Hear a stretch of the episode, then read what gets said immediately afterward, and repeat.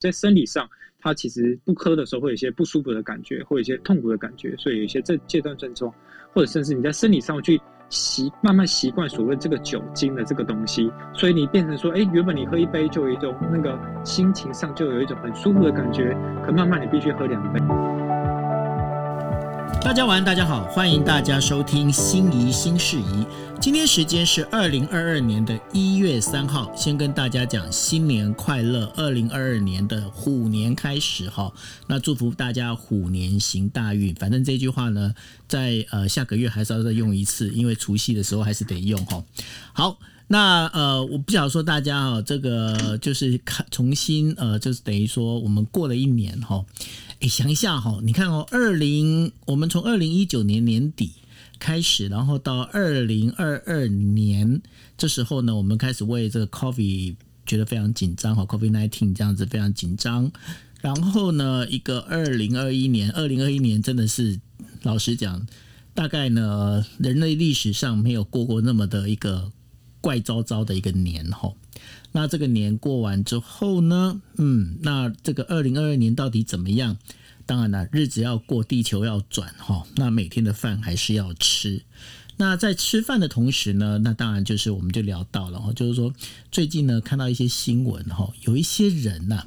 这很奇怪哦，怎么样奇怪呢？啊，你就喝酒，不就告诉你说啊，喝酒就不要开车？那你开车你就不要喝酒，这么简单的事情，为什么搞不懂？为什么有些人呢，喝了酒之后呢，他还是要开车，然后开了车酒驾？那酒驾不被抓了，不是一次两次哈，三四次，而且还是个有名人这样子哈。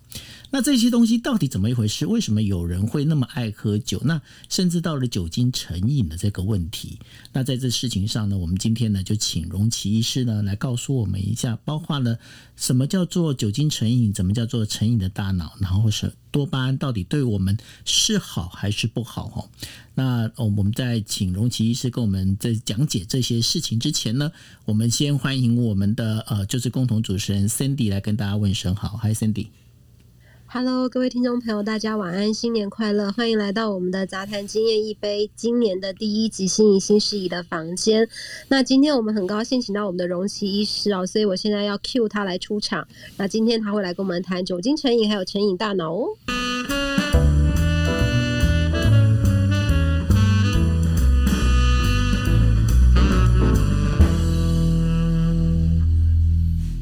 谢谢 Sandy，谢谢九 L，然后以及心仪以及各位听众，大家好。那今天很高兴有机会跟大家讨论一下，我们很常听到，但是我们可能不太确定了不了解这件事情哦，就是所谓的这个酒瘾这个部分。OK，好，那谢谢我们的荣奇医师。那当然，这是我们心仪心理师的房间哦，所以我还是要请我们的主人心仪来跟我们大家问声好。Hello，心怡。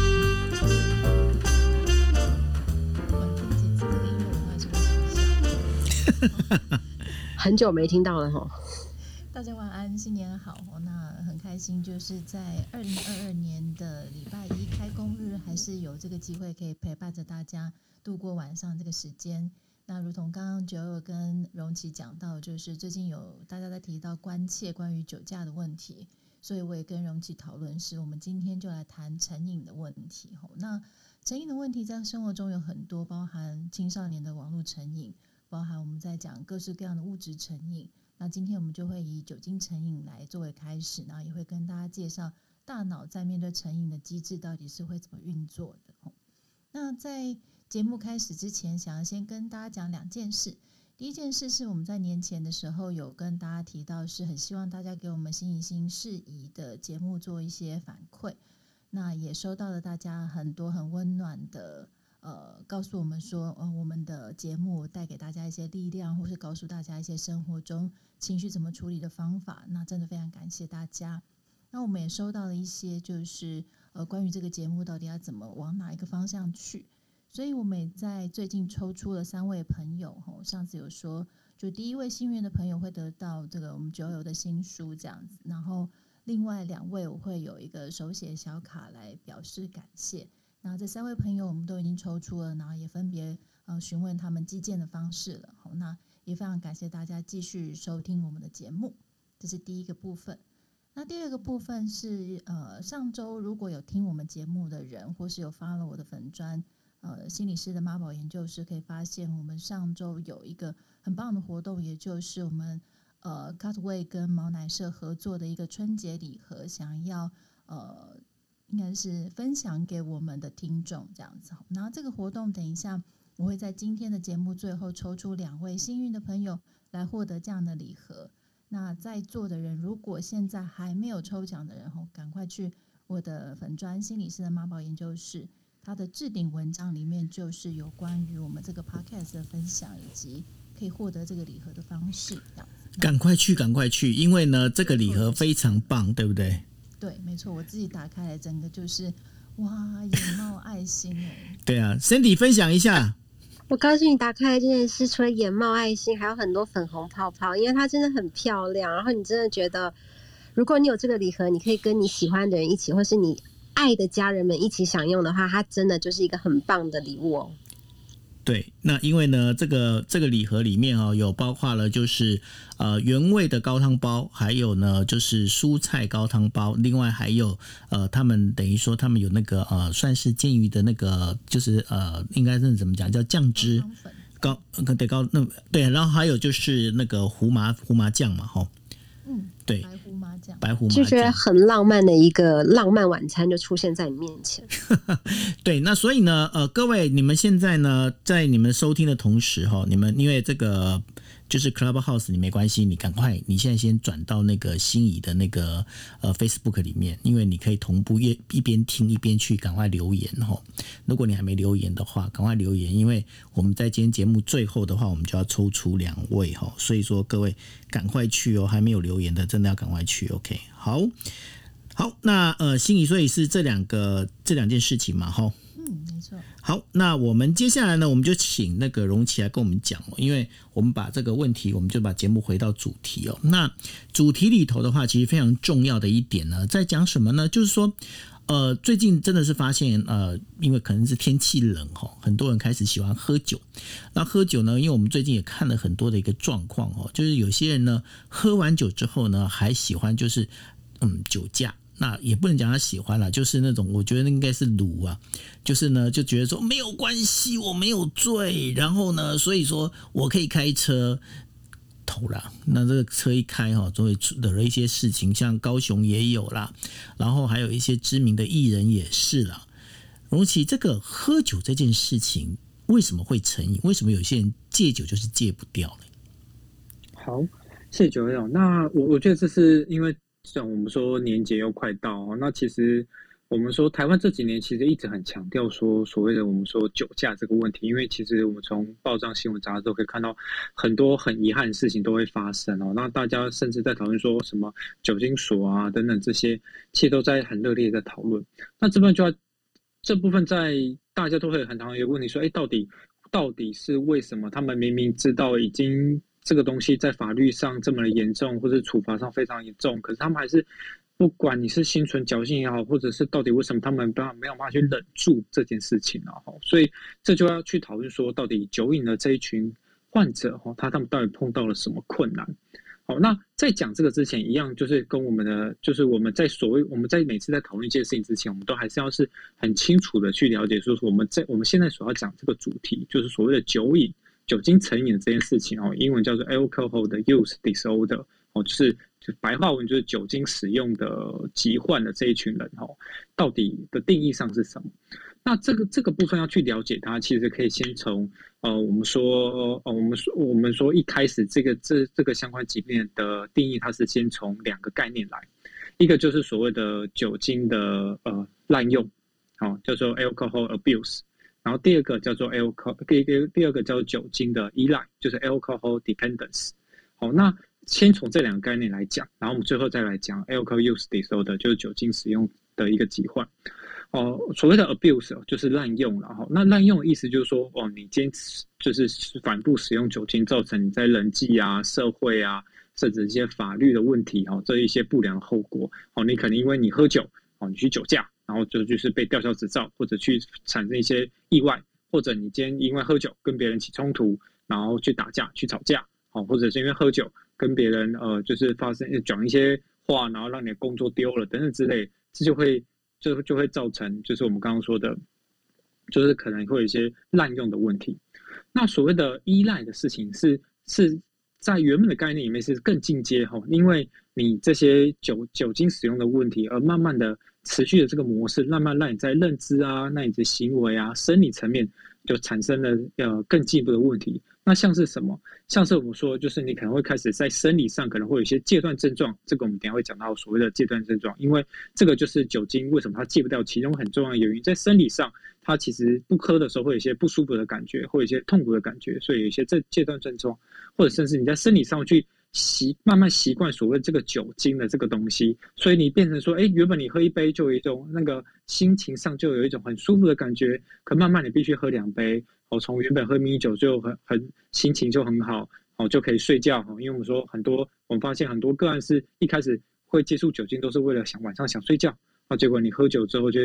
本来是喝一杯就可以睡，然后接下来发现哎怎么发现喝一杯没效，喝两杯，哦接下来你怕数越来越高，从你从从原本的只是啤酒，后来变成必须呃甚至我们说有些个案变成红酒，哦甚甚至有些会变伏特加，这种越喝越重的这些状况，哦那或是等等的一些。就是因为花很多时间在在喝酒，或是在买酒这个过程等等这些部分，慢慢的你好像你身体生理上、心理上已经没办法离开这个东西了，这个酒精了。我们说这个就是依赖状况。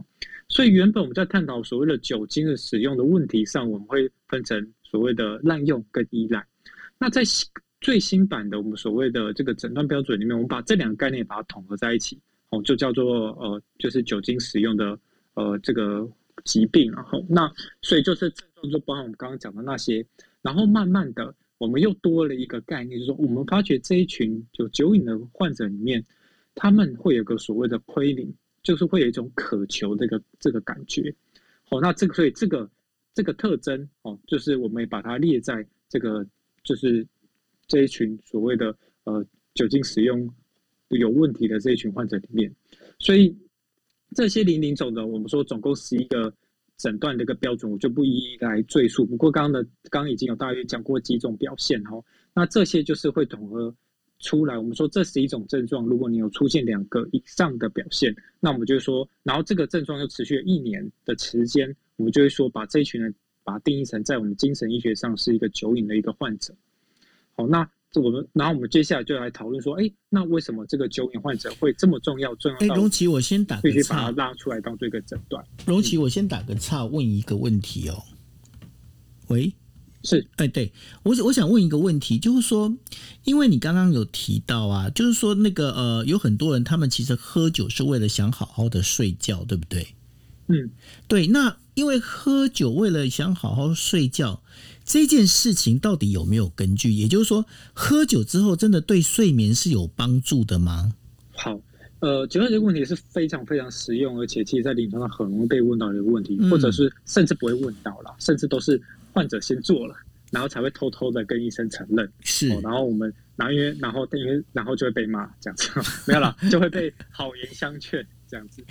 应该是这样说。还好，你看我都不太容易被医生骂，就是这原因。对对对，都说会先问，都对，都说这个是我帮我邻居问的，我帮我朋友问，我帮 Cindy 问的。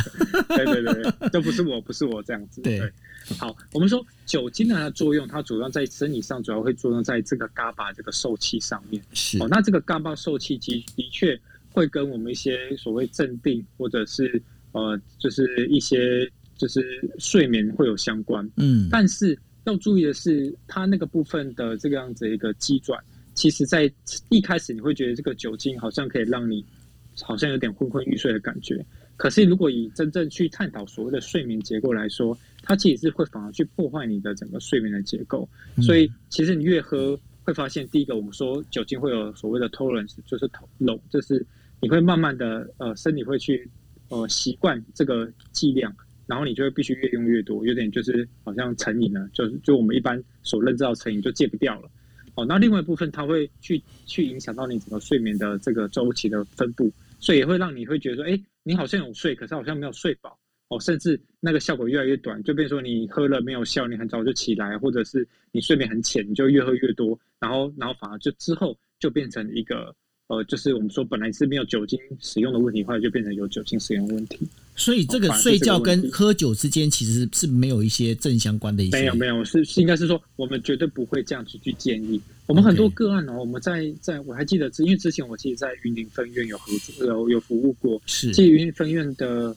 呃，其实不只是云林，然后其实各个县市都是一样，就是说，其实大家会很有很容易会觉得说，哎。我今天好像喝一点酒，帮助我睡眠，因为我睡眠可能不好，我最近压力比较大，或者我我不知道什么原因，可能年纪慢慢变大，睡眠变不好哦。那我想，哎，喝一点酒哈，睡前喝一点酒就助眠这样，然后甚至他们会觉得说，哎，喝酒好像比较好哦，因为好像喝一点酒什么什么什么呃帮助血液循环啊什么之类的。哦，那反而不愿意讨论的是说，哎，有一些呃不管是非药物或是药物的帮忙，可是我们在其实，在医疗上的或者在医学上的的研究，其实会发现，你今天单纯我们就这样比哈，你用安眠药跟你用酒精，其实以长期使用来说，其实用酒精这些，不管你在认知功能、在睡眠品质上，其实都会有，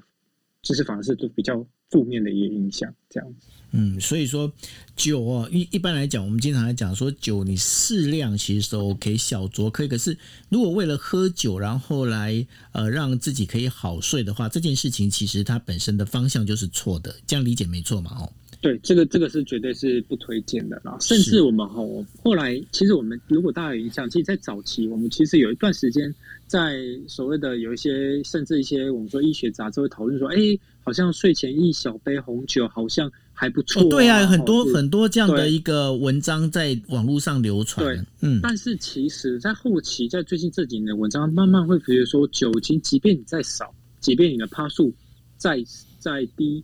其实不管你喝多少量，其实都对身体它的的害大，就是它的。呃，弊大于利啊，嗯，其实其实并没有真的是推比较好，所以后来你会发现，其实一些比较呃主流的医学的一些相关文章也不太去推荐，不主动去推荐这件事情，因为他发现这个的的益的益处其实比起害处没有多那么多，的确，所以他们就不去推荐。的确，因为过去在推荐这文章大概是呃五六年前，甚至更早，没错，没错，对不对？对对对，那然后最近的确是比较少看到这样子哈。对对，因为就是慢慢慢新的概念，大家觉得说，其实酒精不管你量多量少，趴数高或低，其实都没有那么推荐。嗯、其实有点像是，是有点像是那种概念，有点像是你就吃，假如我们说炸物哈，就说啊，你今天偶尔吃炸鸡排啊，大家吃的很开心，或是放假，或者说休息一下，可以啊。那只是我们知道那些都是可能是过氧化物，它是有一些成瘾的啊，不对不起，有一些。呃，就是可能致癌的一些风险，像吃香肠这些都是。可是我们有时候偶尔会吃一下，嗯，可是我们知道我们不推荐这个东西，嗯，哦，因为酒精慢慢的概念是比较像是这样，偶尔就像九月说，哎，逢年过节哦，小酌一下，当然这个还对身体还是不好。当然你说啊，这个人生嘛，哦，有时候偶尔一点点，当然没有说不行。但是其实并没有所谓说哦，你固定喝一点点，其实对身体反而是好的。其实这个概念其实慢慢大家不太去强调这个想法。就是就是你要喝，其实小酌当然是 OK，因为这个有时候就是一个算是一个兴趣嘛，吼。那这个小酌是 OK，但是呢，你今天的话，你如果说哦，我我因为为了要健康，所以我要每天要喝一口，喝一杯，这样这样可能在某个在医学角度上面可能就不是那么的推荐，应该这样讲没错，没错，没错，没错。OK，好，那。接接下来我们在讲，就是说，那因为有很多人他们可能喝酒哈，那因为我们刚才有在讲说，这个酒瘾它有一些早期的一些症状，它早期症状，然后有没有一些量表是可以看的呢？有。这个部分的话，其实因为其实很多人都会担心说，那我现在呃，我要偶尔喝一下，那我到底今天算不算？或者我今天哎，今天去唱卡拉 OK，跟朋友小酌一下哈，那这个也会担心说，那我到底有没有酒瘾的问题啦？哈，那所以我们说就会有出，就会有一些筛选微的筛选问卷去帮助我们说，哎，我们可以自己检测看看，我们是不是有一些酒精滥用或者酒精依赖的问题。哦，那这个部分的话，其实大家都可以在网络上去搜寻哦，就是那个 CAGE 啦，就是嗯 CAGE CAGE 的筛选问卷哦。那其实它是设计去用来一个简单快速的一个算是筛检的一个方的一个问卷。那呃这部分要先给大家一个想法哦，其实才从我们一开始这个相关这一系列讲出来，我们常常在节目中都会提供大家一些所谓的一些问卷的部分哦。那其实想要给大家一个呃一个想一个一个想法去分享，就是说这些问卷其实都是一个筛检用。所谓的筛检，就是说我们用一个很快速、低成本的方式，让我们赶快知道说，哎，我们有没有相关的这个需要更进一步去找医生帮忙的地方。嗯，可是有也不代表说哦，我一定就是我就是酒瘾，我就是酒鬼。没有也不代表说我一定不是，只是他用一些快速的方式，你可以做一个初步的判断。好，那所以这部分是大家在使用这个网络上各个各式各样的这个问卷的部分，大家可以有一个比较呃，就是可以参考的一个想法。好，那我们就回到那个所谓的 Cage 问卷，就是呃 Cage 的这个筛选问卷啊，就是对于酒瘾这个评估，它总共有四题哦，所以很简单哦，因为这个就是我们说所谓的筛选问卷的一个精髓，就是要简单哦。那四题只要有一答有一题回答是是，那就有可能有这个酒瘾问题，我们就要去在临床上可能就要再找呃更进一步的专科医师做讨论这样子。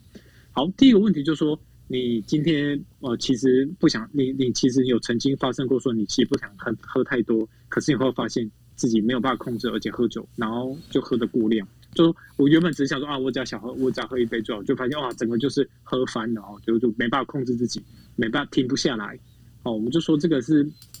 有一种那个我们在讲酒所谓的那个成瘾这个问题，就 loss of control 啊，就是你那种失控的感觉。哦，这部分就是这是在问这个问部这个部分，这是第一题有没有这个表现？第二个就是说你旁边的家人或朋友有没有因为为你好，然后劝你少喝一点酒？那这部分其实要问的就是说，其实我们刚刚提到说，在一开始那个呃所谓的就是不管是 abuse 或 dependence dependence 就所谓的依赖部分，就有提到说，因为你。你开始酒精会造成一些危害，你还是离不开它，你还是一直使用，然后一直造成危害。所以这一题在问的说，哎，是不是造成一些危害？危害到你的家人朋友都已经劝你，为了你好，我会劝你少一点。哦，所以代表这个问的就是酒精造成危害，看一下我们这个状况。第三个就是说，对于喝酒这件事情，你会不会觉得不好，或是觉得愧疚？哦，那这部分就是这部分就是第三个，就是可以去去自就是自己自己去筛选的一个问句。那第四个部分就是，呃，就是你有没有曾经在早上一起床，其实还没在吃东西之前哦，就要喝一杯，才觉得哇，好像比较舒服，比较稳定。这个问句哦，非常的有趣哦，它其实在同时在问两件事情哦，这个都可以对应到我们刚刚讲到所谓的诊断标准里面。第一个，他问的是哦所谓的戒断症状，这个等一下我们会讲一下什么什么叫戒断症状，因为所谓的很多的成瘾，其实它有一个很核心的部分，就是你在使用的时候。呃呃，就是你会有一些会让驱使你继续使用的一个原因嘛。那有一另外一大块，你离不开这个物质的原因是，你在离开它的时候，你会有一些不舒服的感觉。嗯，哦，那因为我们知道晚上你最后睡着之后醒来，其实你经过一个晚上，其实你没有使用酒精的时间以前已经长达六小时、七小时甚至八小时。好，那所以你一起来，其实是酒精那个身体的酒精浓度是最低的时候。所以，如果你一起来，连吃东西都还没吃的时候，你就觉得，哎呀，我一定要先喝酒，哦，那就代表说，哎，你会不会有可能有一些，哦，我们等下会提到的所谓的生理上的一些戒断症状？这是第一个这个问题想问的。第二个就是说，他有没有可能？因为另外一部分是是说，你有没有一些心理上的一些渴求？就是你历经了一个晚上，你醒来，你第一个喜欢想做的事情，就是一种好像要来小酌一杯，喝一杯，爽一下，舒服一下。的这个感觉哦，他其实有点问到，呃，就是一点渴求这个概念在哦，所以这几个这四个问句，其实是希望借由这个四个问句，用一个很简单的方式，大家来看一下我们这个表现哦。如果其中一题答有，那这部分就会建议大家可以再寻求专业的医护。来去做更进一步的了解跟评估。是，那大家如果要看这个 Cage 的问卷呢，大家现在可以点击就是心仪心理师他的头像哦，你可以进到他的那个 Instagram，他放在他的线动上面哈，大家可以看一下，就是说问卷的内容。但是呢，在第二题里面呢、啊，我就忽然想到，我这差个题哦。因为我本身我其实不是很喜欢喝酒，但是呢，因为当记者经常要被被劝酒哦，就是说去一些场合的话，经常要被劝酒。那被劝酒，我记得有一次我去金房部，去金房部呢，那因为去采访，那采访的时候，那当然就是你知道金房部那边，容齐你有去过金门吗？哦，有。对啊，金门那边哈，你看金防部他们喝都喝高粱，你知道吗？看到高粱，我闻到味道，我我就已经快吐了。好，我必须讲实话，我真的对高粱的味道，我真的不我无法接受。好，那我到那边之后呢，我想说，好，那我今天我要当孙子，怎么当孙子呢？我就是讲说，哦，不行，我胃溃疡，我没办法喝酒。对，然后呢，因为那个金防部那时候是金防部司令嘛，哦，那时候还有个金防部司令，那金防部司令就说啊，那个记那个这位记者他没办法喝酒，那那就不要让他喝酒，就让他。喝茶好了，那你知道好死不死，那金防部那边就是那个金门啊，有很多老那个老士官长，他们喜欢腌那个什么那个就是豆豉的那个辣椒酱。那本人呢又是最喜欢吃辣，无辣不欢。结果呢，那个豆豉辣椒酱一来，完全不管三七二十一，先舀了一大盘放在我我那个就是一大碟放在我那个桌子旁边。你知道金防部司令就是金防部司令，那眼睛完全是千军万马扫过，完全不会漏掉任何一个细节，你知道吗？他看到那那一那一碟辣椒酱，他就问了一个问题，他说：“你不是胃不舒服吗？胃溃疡吗？你为什么可以吃那么多辣椒？” 结果我讲，当天我被关到一个不省人事。好，这是这基本上我对于酒完全没办法原因，这让我对于酒会会觉得会更恐怖的原因在这里。嗯嗯嗯，对，那我我这个是很好的，就是代表说你你对酒精部分，你离成瘾的这个可能的的这个距离很远，对对对对对，是。但是呢，问题是好，就有很多人他们就也喝了酒，对不对？喝了酒之后，他们就想戒断，因为他们觉得说，可能在这个量表里面一看的话，觉得哇，糟糕，这不行，这要一定要戒断。那可是，一戒断之后会发生一些戒断症状，对不对？对。就我们这时候就提到说，其实很就是应该说大部分酒瘾的个案，然后那但不是百分之百，不过绝大部分酒瘾个案，呃，因为说其中一个诊断标准就是所谓的你会有一些萎缩，就是所谓的戒断的一个症状，嗯，哦，那萎缩 symptom，那我们说这个所谓的呃不同的物质，它都有不同的戒所谓的戒断症状，嗯，哦，那。酒对于酒精来说，酒精的这这段症状其实是是蛮明显的，而且其实我们其实有时候可能在我们身旁的亲朋好友，或者甚至是在电影里面、电视里面可以说看到类似的哈，就说我们酒精戒断是要随着他的最后一次喝酒，我们所谓的 last drink，哦，就最后一次喝醉喝酒开始算，哦，然后随着时间的不同，离离这个最后一次喝酒时间越长，你那个表现其实会越不一样。嗯嗯，一开始你在停止喝酒的时候。差不多在嗯，差不多在差不多一开始的六小时左右，就是半天左右啊。有些人当然就可能会更快，数小时可能四小时就出现，这个都有可能，因为就要看你对酒精依赖程度多少。嗯，它可能就会开始出现。我们说，因为我们刚刚提到酒精是一开始有一些对于这个我们神经系统有一种抑制的这个效果在哈，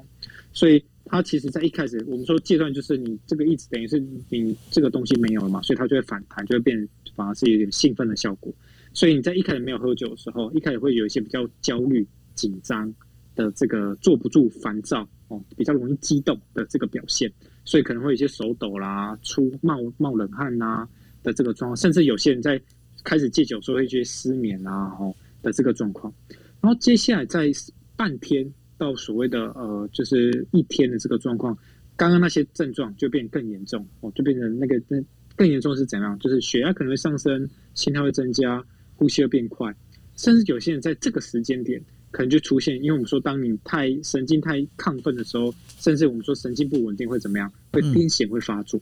嗯、所以有些酒精戒断造成的癫痫就会这个时候出现。可是出现癫痫不是应该很危险吗？哦？是啊，是啊，所以这个部分就是就是没有办法，因为它这些就是这些在使用。当你当你到一个就是有这个酒精戒断的状况，都会可能会出现症状。那如果这样子的话，我要戒断酒精，我是不是一定要报酒精的戒断所，就是戒断的特殊的场所，还是应该是这样说，还是我在家里就可以的？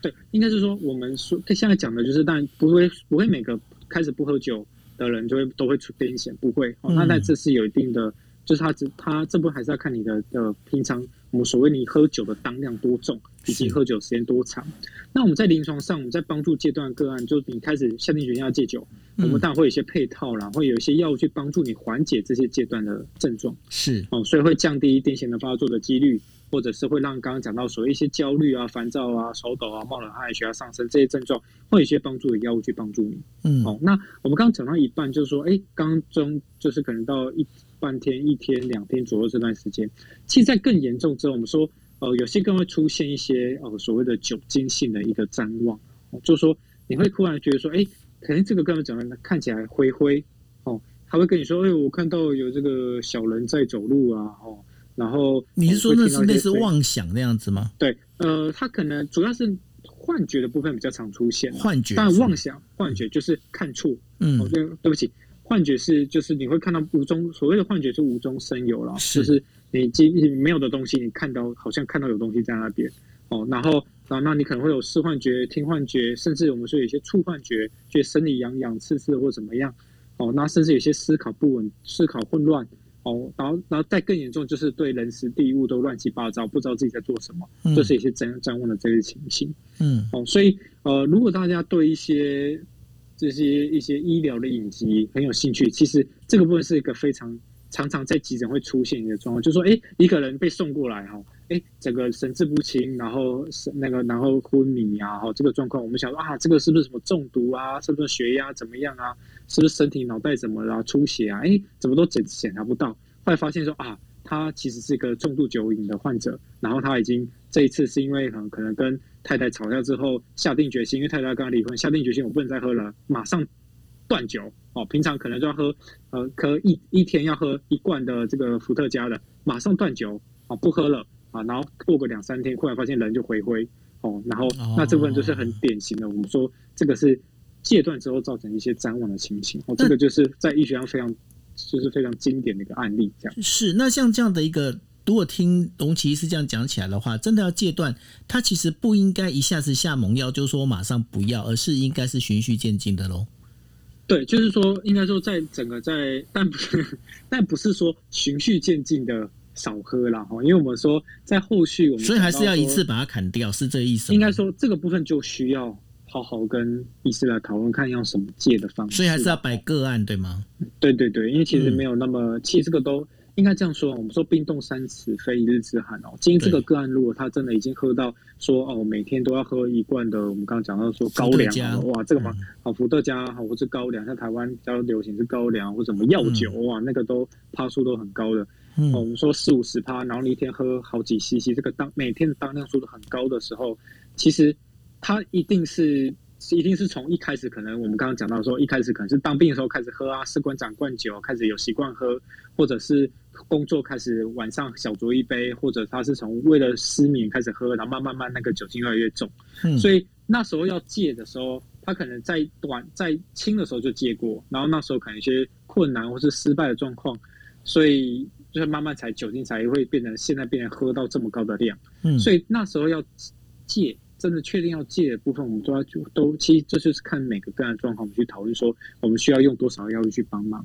哦，因为的确在一开始，如果这么高当量的一个患的患者，忽然什么都不都没有的时候，其实是非常不舒服，那就很容易会造成失败，然后造成他有可能又再复发，再重新再喝酒一次，这样子。是，那会造成这样的整个一个成瘾的状况啊，它跟我们的大脑之间的运作是有什么样的关系吗？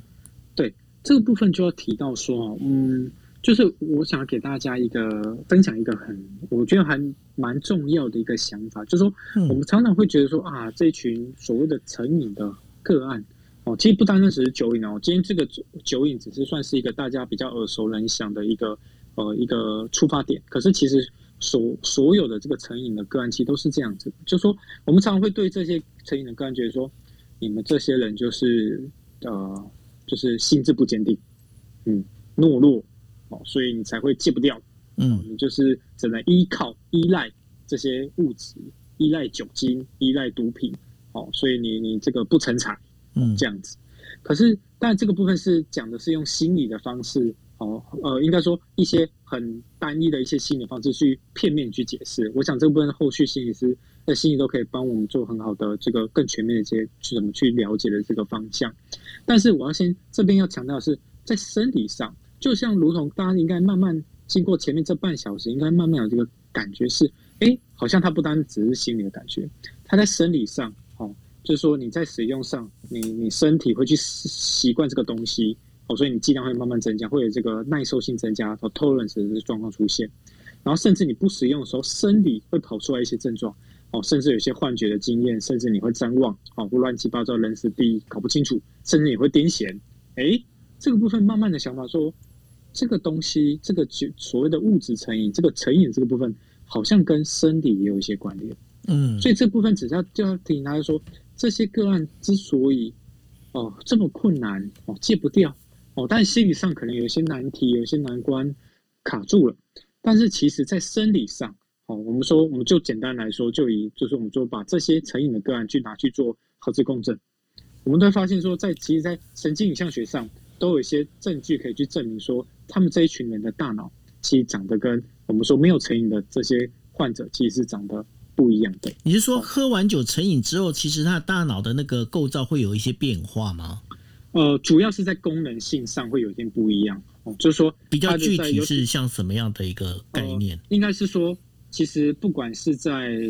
就是呃，如果是我们就就讨论影像学上哦，不管我们是用 PET 的研究，嗯、就是 PET 这个部分，就是在在了解说我们那个对于一些化学物质的代谢上，我们就发现说，哎，在多巴胺的这个。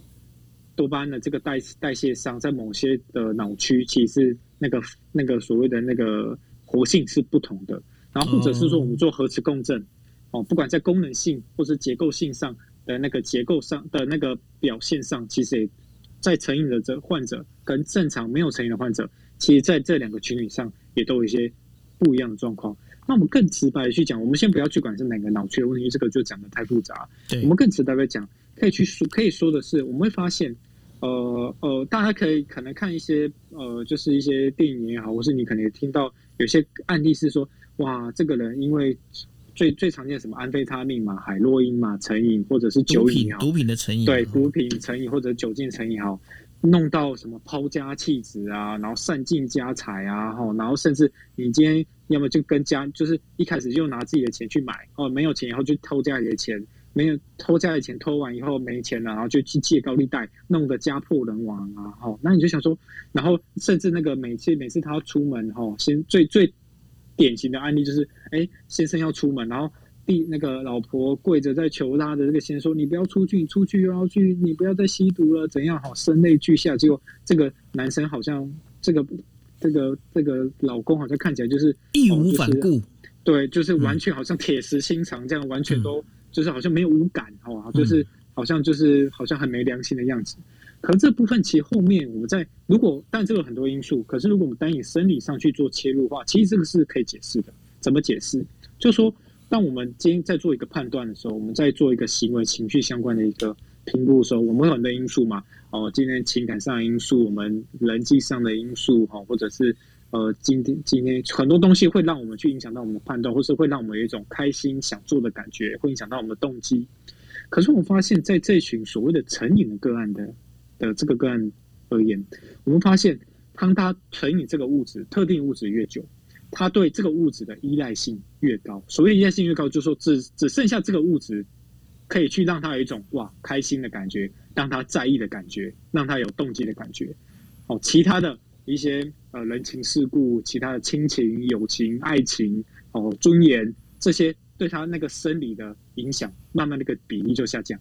哦，意思是说，今天看到今天他有成瘾的个案跟没有成瘾个案，看到太太那跪着那边哭，对身对心情对那个我们说脑部这个激素的这个活化的部分就会不一样。嗯，哦，那你可以想成酒瘾的个案，可能他看到就比较无感，他脑部只一直想着我要喝酒，我要喝酒，我要去赶快去借酒借借钱，我要去买毒品，我要去买买买酒来喝，他可能就无感于这些。哦，这些生活上发生的这些其他事情，那这些这些刺激的改变，然后导致于就是说，他脑里面他接受刺激的这样的等于说，呃，这样的一个区域变得不一样的时候，当你今天戒完酒之后，他这个是可逆的吗？也就是说，他能够回到原来的样子吗？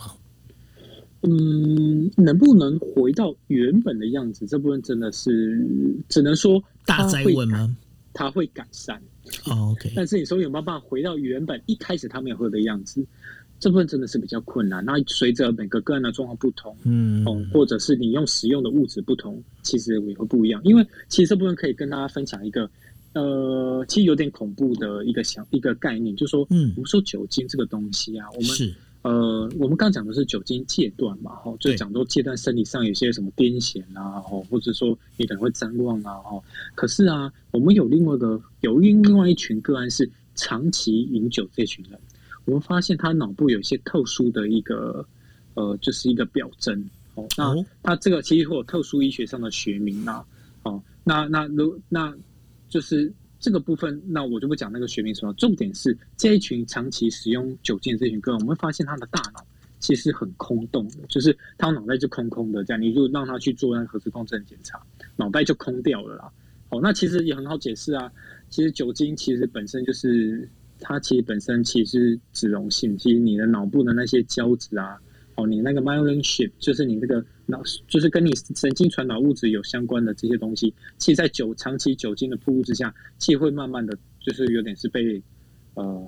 就是可以被消耗掉了哈。就是说，你你会越来越钝啊。那其实讲白点，就是脑袋空空的啦。哦，的确是会。才会才会到那个水里面捞月亮，然后就不见了。就是越越越你越喝什么越我说我说我们李白哥哥，嗯，对。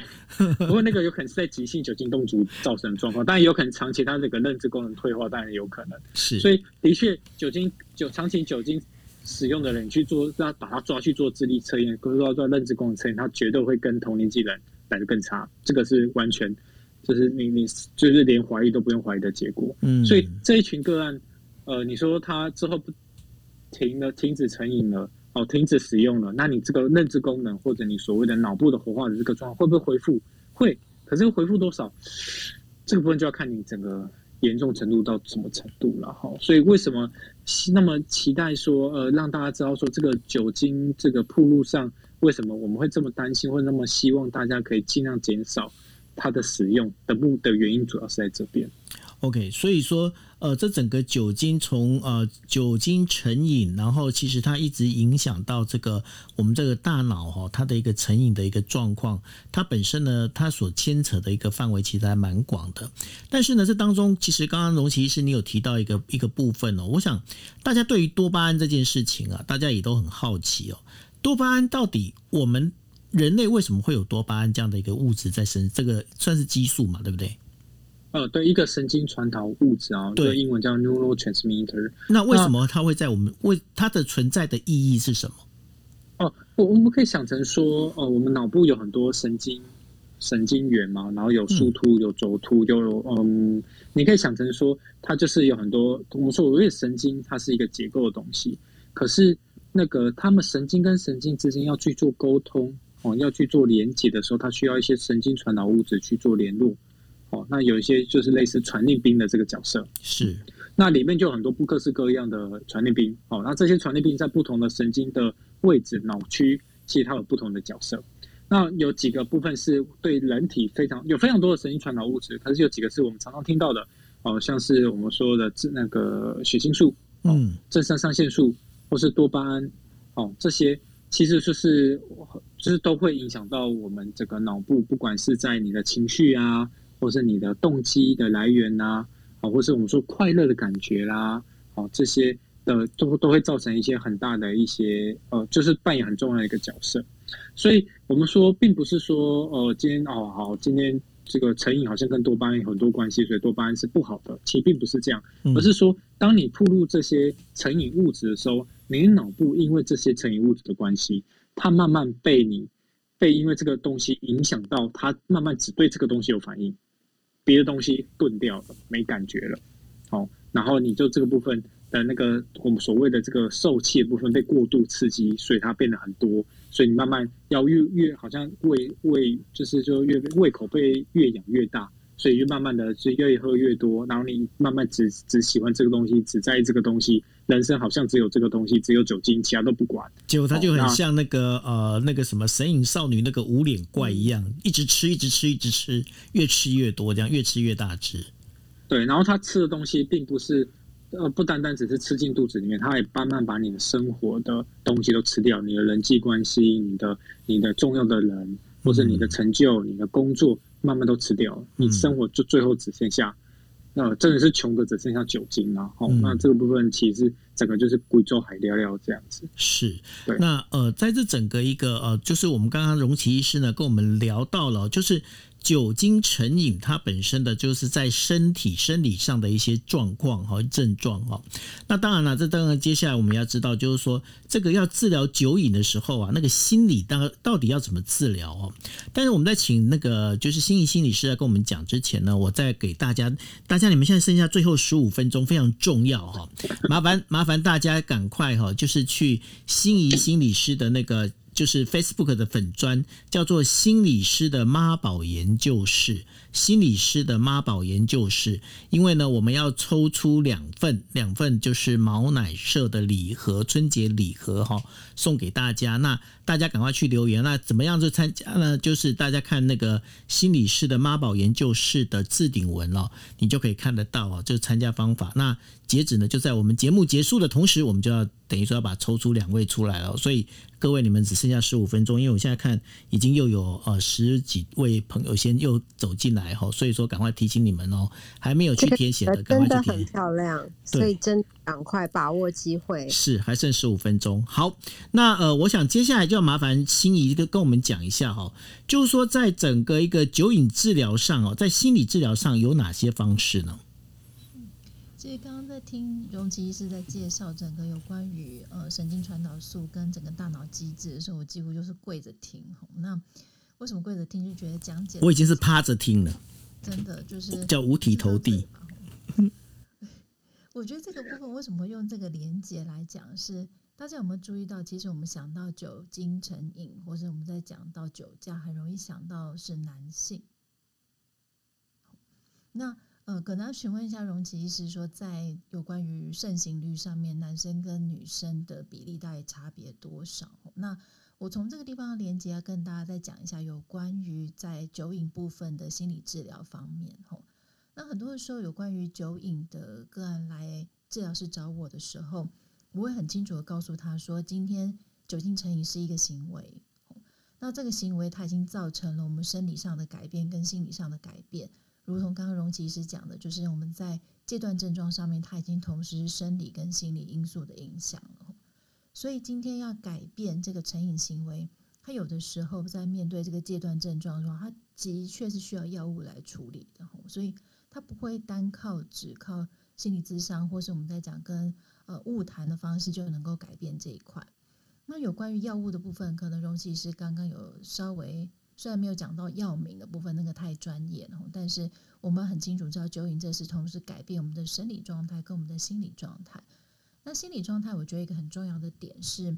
呃，大家刚刚前面有个影子，就是男性，或是我们刚刚在讲，我跪着听荣琦医师在讲，就是我们听到很多的个案，他是在男性他在中年，比如说呃家庭变故，或是在讲有些失业的状况。当人生的舞台开始有一个大幅的变化，或者是我们在讲中年危机的时候，诶，这样子的情绪跟这样子的变化来讲，从以前到现在，可能这些男性们他们从来都没有学会面对这样的变化，他情绪上要怎么处理？那我们又知道，在可能在男性或者在呃酒瘾个案上面，他们通常潜在的情绪表达其实是有困难的。可是情绪表达有困难，但是我们的情绪还在那里。就是你的大脑不断分泌一些让你觉得不舒服的感觉，可是不舒服的情绪，在座的听众可能都会知道，其实我们有的时候非常的去难忍受那种不舒服的心情、忧郁的心情，觉得自己是鲁蛇的心情。那这时候怎么办？那很多时候我们就会借由这个多巴胺的路径是，如果今天我有一个路径，让我快速的不用感觉到负面的心情，快速的可以感觉到正面的心情的时候。我们的大脑自动就会去采用这样的方式，我们的行为也很容易用一种最简单的方式让我们自己感到快乐。所以从行为层面，它跟我们的大脑机制是连接的是，啊，我酒喝下去帮帮，诶，我那些感觉都忘记了，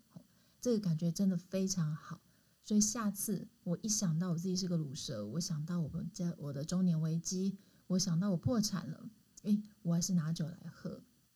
那人的大脑机制就慢慢的形成一个惯性的回路，他就会只采用这个方式来建立让他自己觉得快乐的机制。所以这边稍微跟大家介绍，最近有一本书叫做《快乐成瘾》。那这个快乐成瘾其实是从呃那个催眠学派里面开始出发的，这样子。他提到说，其实我们大脑面对成瘾这件事，负面的也会，正面的也会。所以，其实如果我们可以建立一些快乐的习惯的时候，我们也会进行一个快乐成瘾，就是一个正向成瘾。比如说，你今天对于插花，哇，你觉得那个让你感觉到感觉很好的方式，它让你一样有一种快感，这个快感就会增强你下次，哇，我我好想要再去插花哦，我好想再去做这些事情的时候，你慢慢就帮助你自己培养出一些正向的习惯。所以今天这个成瘾的问题，其实很重要是它是正面还是负面的效果，观看我们今天我们遭遇到什么样的经验，跟我们用什么样的方式去处理这个情绪，就会影响很多。那曾经呃，大家不要听呃，大概四五年前有一个研究里面发现，就是呃，有个研究里面，他让一群老鼠，哈，他在习惯了用某一种呃毒品或者物质之后。然后要把这个物质拿开，里面帮助这些老鼠恢复正常的作用，最棒的方式就是给它一群老鼠，给它一群老鼠爱玩的东西。比如说它里面很多的游戏，让这些老鼠可以一群的集在一起的时候，诶，这群老鼠自然而然会去戒掉它原来去习惯上瘾的这些物质。所以这个研究里面，好像当时给我们一个很大的风潮是，到底成瘾这件事，我们可以用什么样去改变？那改变一个部分，我觉得很重要，其实是就是连接，就是呃，部长常说人与人的连接嘛。今天曾经就有一个个案跟我分享说：“哎，心理师，我跟你说，其实只要有人陪在我身边的时候，我一滴酒都不会喝。那我也从他的生活里面陆陆续续的发现，是只要他发现他可以有投入，他可以觉得他自己想要做的事情被别人注意、被别人看重的时候。”他的确，他当天就不会喝酒。那这个经验也会让我们开始去想到，今天酒精对于这个人心里的意义到底是什么？到底是他可以忘记烦忧的方式，还是其实酒精已经变成他最好的朋友了？那这个比较像是我们从情绪层面跟他的生活人际关系里面的层面去呃帮助这个个案的事情。那。有关于成瘾这件事，我们容易想到制约，比如说我们刚刚在讲到习惯的建立，很容易用行为学派这个制约来建立。所以在成瘾的这个概念里面，有一个很重要的事情是，我们要留意跟你喝酒这个行为相关的各种物理现象。比如说，今天你在喝酒的时候，你很习惯哦，就是你旁边打开影片，哦一边看影片一边喝酒。或是你很习惯，就是在早上起床的时候，或是你很习惯在四下无人的时候啊，不知道做什么，你就抓起你身边很容易取得的酒瓶开始喝。所以刚刚这一个短短的话里面，它有非常多固定的行径来帮助我们人去提醒自己：哎呀，我该喝酒了。比如说，我常常在我的房间里面，我觉得孤单的时候，我就自己喝一杯。所以我进到这个房间，我会很习惯进到那种哇，我想要喝酒的这种感觉。所以今天我们要改变酒精成瘾，有一件事很重要的是，常常我们在说啊，你就是没有魄力，你才会常常就是呃被这个酒精影响。你要改变的话，你心里面打从心里面你想要改变，你就可以改变啦。这件事我会觉得是半对，因为我们常在讲改变这件事，动机是很重要，所以。今天，心理师、各种治疗师、医师帮助我们酒瘾的患者，呃，唤起他能够去改变自己的动机，其实是很重要的。所以，过去有一派在治疗酒瘾的这一块，有所谓的动机式晤谈，然后大家就可以去查一下，就是我们怎么样从个个个案的字里行间里面去发现他想要改变的动机，然后增强他，然后改变他一些他错误对于喝酒的。认知条件，这个就是我们在讲动机式晤谈里面一个很重要的方式。可是我们在讲近年来，我们很很很注意，就是我们在反映个案的情绪里面，它发生什么事情。因为近年来的心理治疗很着重在于情绪告诉我们的事情，跟我们怎么帮助自己去理解情绪这一块。所以今天我们刚刚讲到制约这件事情，所以孤单的人常常想要喝酒。但是有另外一派的人，他的酒瘾其实是在他跟固定的酒友一起喝酒的时候，他就喝的特别多。那这个固定的酒友给他什么样的感觉？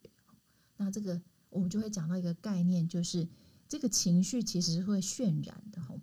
在在我我这边分享一下一个叫做快乐传染的概念。我稍微等我一下，我把它打开哈。在一九九四年的时候，其实有一个呃两个心理学家里面，他呃创造的一个概念叫做情绪感染哈。那这个情绪感染，他提到人跟人之间的情绪其实是互相影响的。比如说，常常有一个人他你笑起来了，然后整个房间的人就会开始笑起来。然后换言之，今天在团体里面有一个人哭了，哦，另外一个人都会感受到这样子悲伤的心情，是因为我们大脑里面有所谓的镜像神经元，我们会去感觉到别人的感觉。而今天两个人呼朋引伴，互相喝酒啊，我看到你喝酒，感觉很快乐，即使我本来没有喝那么多，诶，看到你在喝边喝酒边那么快乐，我不自觉的也被这样子状态给影响，吼。慢慢的，我也觉得这个状态里面，诶，跟你喝酒是很开心的。哦，五湖四海的聊天，甚至是这种感觉，只有我们彼此懂。那也有一些家属会分享给我听，就是当他就是他的另外一半在跟酒友在喝酒的时候，他觉得他好像得到了呃无与伦比的理解跟无与伦比的自尊，因为他所有的故事他可以在这跟酒友分享，然后这个酒友会在自己帮忙的时候一边肯定他，一边两个形成一个呃很棒的支持团体。那就会回到我们刚刚前面讲到一件事，其实酒瘾这件事真的是一个行为，它背后串联的包含是这个人他过去经历了一些什么样的情绪，他能不能好好表达，他有没有管到有人可以听他好好表达？好，没有，酒精变成他一个好朋友。今天他所需要的事情，在其他地方能不能帮他得到这种类似像我们刚刚讲的，呃，成瘾般的快乐？如果今天他原来在工作上面，他是一个工作狂，但是他的工作舞台垮了，他今天没有办法从工作中得到那一种忘我的时间感的时候，诶，他很有可能用别的方式去取代了。那负向的部分就会变成哦，我用一种一样忘我的感觉，一样喝酒的感觉去取代掉这种我在中年人生失意、情场失意、工作失意的感觉，就会这样子来进行取代。所以在面对酒精成瘾的心理治疗里面，我们很重要的事情，如同刚刚荣琪医师讲的，每个人都有他的故事，每个人都不一样。他今天决定开始喝酒的那一瞬间，他的人生经历了哪些事情？他有没有办法在不喝酒的时候，在咨商室的时候，重新用一个清醒的大脑，有另外一个人陪伴他去理解他在决定喝酒的那些情绪？我们可以怎么样重新的去整顿跟梳理？它会是目前我们在治疗酒精成瘾一个蛮重要的方式。所以说，其实呃，这个酒精成瘾，然后要戒掉的话，它除了这药物治疗之外，其实旁边的这些亲朋好友也非常的重要，对不对？对。但其实家属其实，在酒瘾的家属其实很辛苦啊。怎么说？酒瘾会带来很多的问题，包含可能酒瘾本身的忧郁，酒瘾本身的行为问题，是随便乱讲，就是他乱吐。他可能倒在地上，嗯、家属必须要去收拾。那这还算简单的。如果他在酒后以后突然会出现暴力行为，那家属更是苦不堪言。嗯，所以理解的过程就会变得更难上加难。就是这个酒瘾的人觉得啊，你们都不理解我，诶，可是他就做出了一些恶性循环的方式，让别人更没有办法理解他。所以为什么酒精成瘾这件事这么难治疗的原因是，他的周围比较难形成一个。呃，正向的支持来帮助他去戒掉这件事。是，呃，其实呢，像我本身我不喜欢喝酒，其实还有个很主要的原因哦，因为我的大舅舅，我的大舅舅呢，呃，大概是在我应该是念小学小学的时候，然后呢，他本身因为他其实是已经有那种所谓的酒精成瘾这样的一个状况，那他到后来呢，呃。就是有一次，他就喝完酒之后，因为他们住乡下嘛，因为我其实我们家老家在宜兰，然后他在宜兰那边的话，就等于说喝完酒之后呢，冬天喝完酒之后呢，然后走走走就累了，累了呢就想睡觉，想睡觉呢就在公园里面直接躺着，然后第二天，呃，人家发现他的时候，就整个身体是硬的了哈，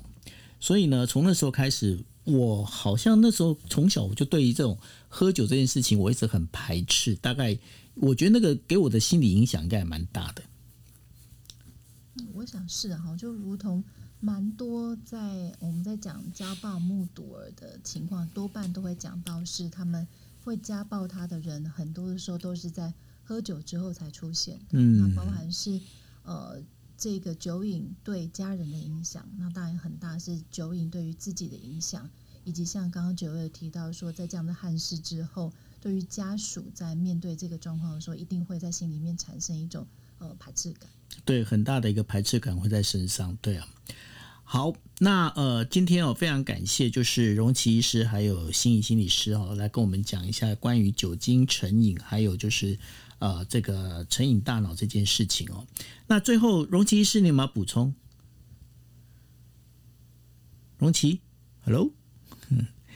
好，没关系。那心怡，你要不要先补充一下？嗯，对，好，那。大家可能有部分听众，也不能说万众瞩目啊，我就是部分听众很期待的抽奖，所以我们现在就要开始了。好，那接着嗯，我刚刚用那个抽奖小帮手抽出了两位听友，这样子。哇哦！那那这两位听友，我不知道他们现在有没有在线上，但是没有在线上没有关系，你们都可以重新去听 Podcast，跟在我的粉钻上面知道自己是不是得奖了哈。那一位是一个廖小姐，另外是一个应该也是女性蔡小姐，嗯，就是欢迎大家去粉转一下，就是恭喜这两位得到我们毛奶社的春节礼盒，是。恭喜，嗯、谢。谢希望，未来大家都还能够多多参与我们的心仪新事宜，那希望有更多，也不能说干爹哈，希望有更多的人 许愿许愿。我们的节目来，这个这个事情就交给我跟 Cindy 来处理就好了，对。对，许愿许起来，对。嗯，那荣琦医师，你打开麦克风了，你有什么最后要补充的？好，谢谢。那我我觉得这个部分的话，嗯，我主要是希望说，就是经由我今天这样子一个小小的时间里面，让大家对酒精的使用以及它造成的后续的一些可能造成对于不管在生理、心理，甚至我们说整个人的生活，的这个很，其实会造成一个很大的影响。那我们希望说，我们对这个部分更有更进一步了解之后，我们对于自己以后在在使用酒精上更有有一个更好的一个概念。然后，对于我们周遭可能有人有深受酒瘾所苦的这些人，我们可以用一个不同的观点来去了解这一群呃这些人是碰到什么困难，以及我们可以用什么样的角度去做切入或是做协助，这样子是。谢谢荣琦医师。然后呢，呃，其实刚刚心仪心理师也跟我们稍微有聊到了，因为有很多人哦，他们喝酒其实是因为有啊、在朋友之间他们会得到了一个归属感，然后有被融呃，等于说有被关注，有被呃融合在一起的感觉。毕竟人是那个一个群居的动物哦。那我想说，讲最后，请心怡跟我们大家讲一下，就是说，呃，你看哦，像现在一个 COVID-19 这样的一个事情发生，那很多时候虽然说我们可以用透过了不管说网络视讯啊等等，但是有时候我们心里面还是会觉得孤单，觉得没有被重视，没有呃没有朋友，会觉得寂寞。那像这些事情遇到的时候，有什么方式我们会比较好？一个，你给大家一个建议呢？其实。有一次我听到那个其他家的 podcast，我想起来是那个呃，哎，我忘记了哈，他们就是有一个听友分享给他们，那我是看到他们的分享，就是嗯，类似去年的圣诞节这样子，然后那个圣诞节其实就是一个很温暖的时候嘛，但是孤单的人会在温暖的节日特别感觉到孤单，嗯，然后这个听友就说他打开了他们的 podcast 之后，他觉得。呃，他一时不知道要找谁说话，但是他听到 podcast 的时候，仿佛听到有人在跟他对话，有人在跟他在讲心里的事情。那其实那段内容，其实对我来讲影响还蛮深刻的，就是在疫情之下，当时还没有疫情那么严重，其实大部分人都不知道自己的生活会变成什么样子。但是现在科技这么进步，其实我们很多很多的管道帮助我们去知道这个世界上发生什么事。帮助我们知道这世界上还有什么多有趣的东西，我们可以去触碰。嗯，那如果我们可以不要去停止去接触外面，不要停止的用，虽然我们不鼓励网络成瘾，但是我们适度的帮助自己去了解各式各样的资讯，让自己不要跟外界失联的时候，它其实是帮助我们不要有呃负向上瘾一个很好的方式。就如同你们如果真的觉得寂寞的时候，打开我们 Podcast，它也是一个方法。嗯，是，所以呢，呃，也非常欢迎哦，呃，就是大家呢可以去订阅订阅，大家可以看到现在在我们房间上头有心仪新事宜的这个 podcast 的一个连接哈、那大家可以去点击订阅。那当然了，因为呃我们在准备这个今夜一杯，我们现在今年的话，我们会有一些新的一些呃内容会加入。那当然在这加入里面，我们也希望大家可以呢就持续的锁定我们。那毕竟呢，我们这整个节目。呃，最近呃，应该是说去年接到大家的这个反馈之后啊，我觉得看了这些留言，然后看了这些反馈之后，其实我们心里面都很开心。为什么呢？因为我们在想说，好，那我们知道说我们更该往哪边做，因为毕竟这个单元这个专栏里头呢，这不是只有我们的，是我们大家一起的。所以说，呃，也欢迎大家持续的追踪，持续的跟我们在一起。OK。好，那我们今天的节目就到这一边喽。那谢谢荣琦，也谢谢心理心理师，大家晚安喽，拜拜。